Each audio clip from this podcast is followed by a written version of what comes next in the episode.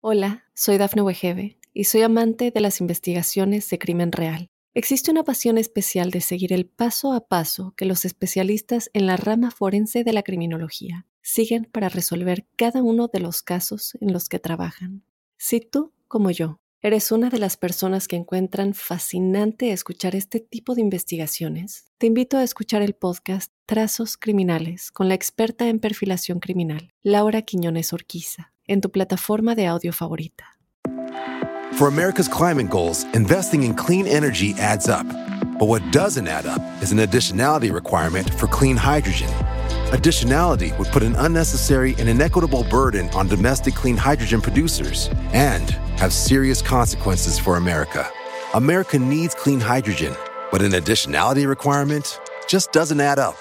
Get the facts at cleanhydrogentoday.org. Paid for by the Fuel Cell and Hydrogen Energy Association. ¿Qué sucede cuando el sistema inmune no funciona de manera correcta? Cuanto más fuerte actúe y me defienda, mucho mejor, ¿verdad? ¿Me podría perjudicar mi propio sistema defensivo y atacarme a mí mismo? Empezamos.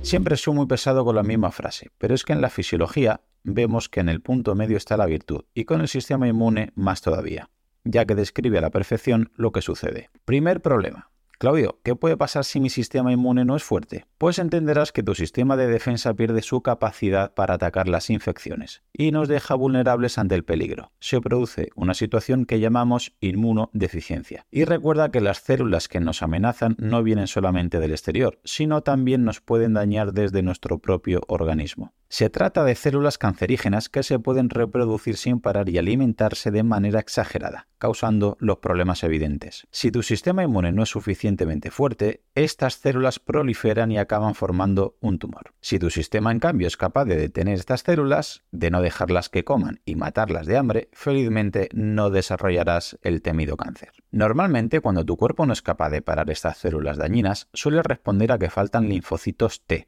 que como ya vimos son las células que patrullaban por tu organismo buscando células sospechosas. Por lo que entenderás que cuanto más linfocitos T, más opciones tendrás de que tu sistema inmune pueda detener este tipo de crecimiento nocivo para tu salud. Y cuando te falten estos linfocitos T o estén en mal estado, tengas más posibilidades de tragedia. Un ejemplo extremo de esto es lo que les ocurre a los niños burbuja, que presentan una deficiencia de la enzima adenosina desaminasa, que participa en la correcta maduración de estos linfocitos T y B. Y los recién nacidos que presentan esta patología tienen un sistema inmune muy débil y por desgracia pueden llegar a fallecer antes de los dos años de vida por cualquier infección. Pero no solamente se dan estas circunstancias por genética, hay factores externos como la malnutrición, enfermedad causada por el virus de la inmunodeficiencia humana, VIH, o el tratamiento con fármacos inmunosupresores, utilizados precisamente para evitar que el sistema inmune de un paciente rechace el trasplante de un órgano de un donante externo. En estos casos se crea una inmunodeficiencia, con el peligro que entraña enfermar de manera más rápida y grave por parte del paciente, al tener el sistema defensivo bajo mínimos.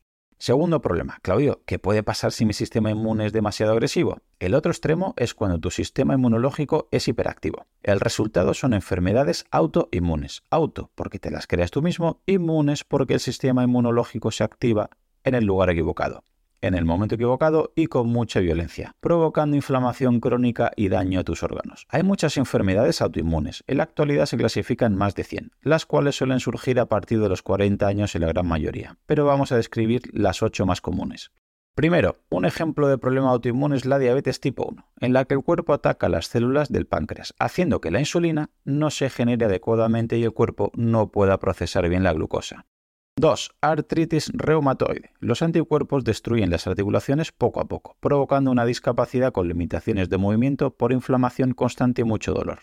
3. Lupus eritematoso. Aquí tus propios anticuerpos atacan distintos órganos, incluyendo el corazón, los pulmones, los riñones, la piel, las articulaciones, el cerebro y la médula espinal. Se llama lupus eritematoso porque la enfermedad produce una erupción en alas de mariposa en la cara que evoca la cara del lobo. Eretematoso quiere decir rojo en griego y alude al enrojecimiento de las lesiones de la piel, y sistémico que ataca de manera general a todo el cuerpo. Esclerosis. Parece que esta delicada enfermedad ocurre a partir de que los anticuerpos destruyen la capa aislante de las células nerviosas en la médula espinal y el cerebro, llevando a una destrucción gradual que termina siendo fatal. 5. Tiroides. Esta tiroides puede estar dañada por varias razones, pero cuando es autoinmune se le llama tiroiditis de Hashimoto, en honor al doctor japonés que lo descubrió. Observó que los anticuerpos atacan la tiroides por error, lo que conllevaba a mostrar peor actividad del metabolismo tiroideo, mostrando cansancio, debilidad y engordando en muchos casos. Sexto, celiaquía. Los celíacos tienen anticuerpos que atacan al gluten y paralelamente les genera una dolorosa inflamación intestinal y la destrucción de las células de la pared del intestino delgado. Séptimo, asma. Los asmáticos tienen un sistema inmune muy muy exagerado, lo que les provoca inflamación muy fuerte en sus pulmones cuando se exponen a diversos factores ambientales.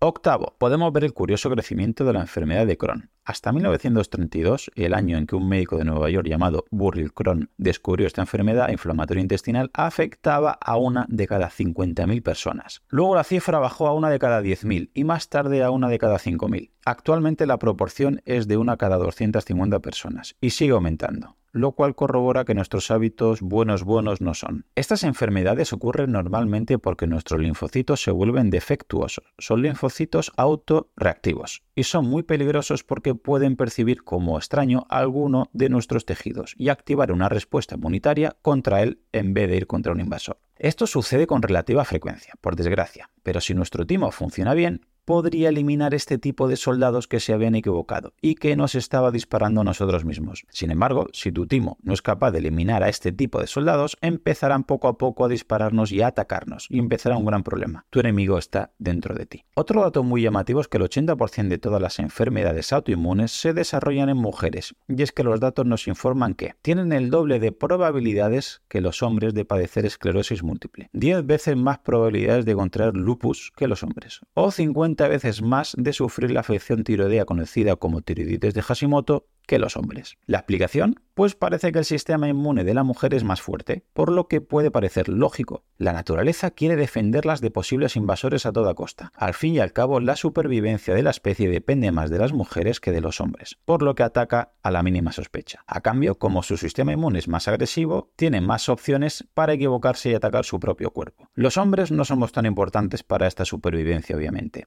A cambio, tenemos más papeletas de tener el problema opuesto y que nos invadan al no tener este sistema defensivo tan fuerte, como por ejemplo el dichoso cáncer. Esto podría explicar que los hombres presenten más cantidad de cáncer y que la esperanza de vida sea peor que mujeres. Pero el dato que más nos debe preocupar porque está en nuestras manos es que el grado de obesidad aumenta muchísimo más estos problemas. Como ya veremos en otros capítulos, tanto la obesidad como el sobrepeso incrementan hasta 7 veces el riesgo de morir en el hospital, sin importar la razón de tu hospitalización, porque empeora la capacidad de tu respuesta inmune de manera muy acentuada.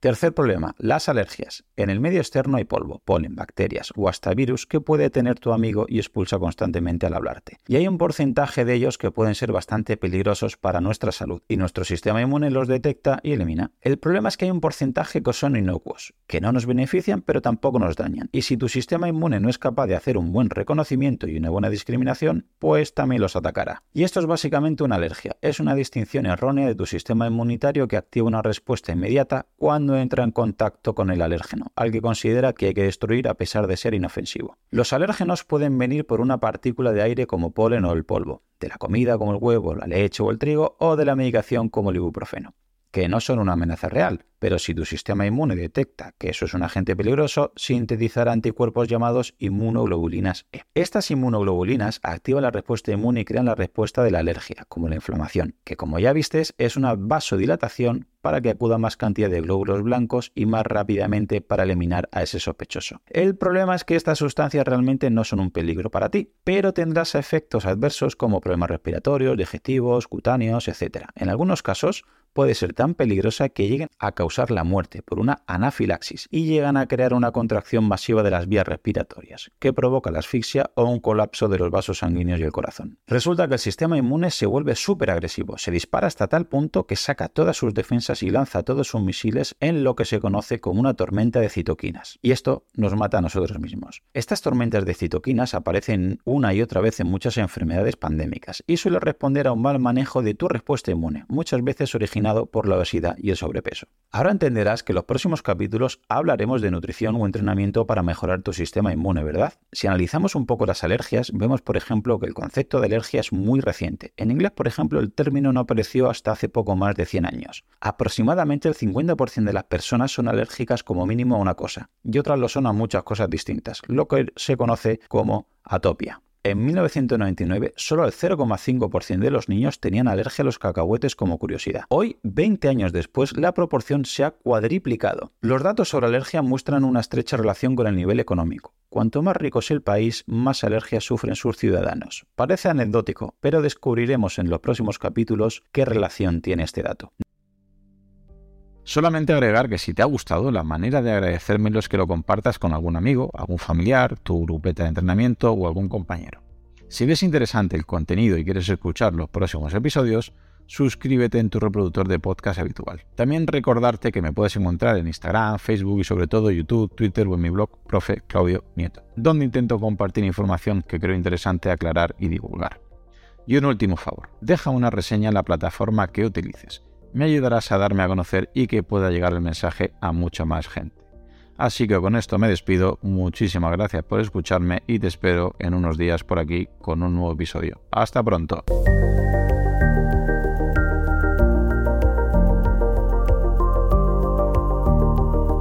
Hola, soy Dafne Wegebe y soy amante de las investigaciones de crimen real. Existe una pasión especial de seguir el paso a paso que los especialistas en la rama forense de la criminología siguen para resolver cada uno de los casos en los que trabajan. Si tú, como yo, eres una de las personas que encuentran fascinante escuchar este tipo de investigaciones, te invito a escuchar el podcast Trazos Criminales con la experta en perfilación criminal, Laura Quiñones Orquiza, en tu plataforma de audio favorita.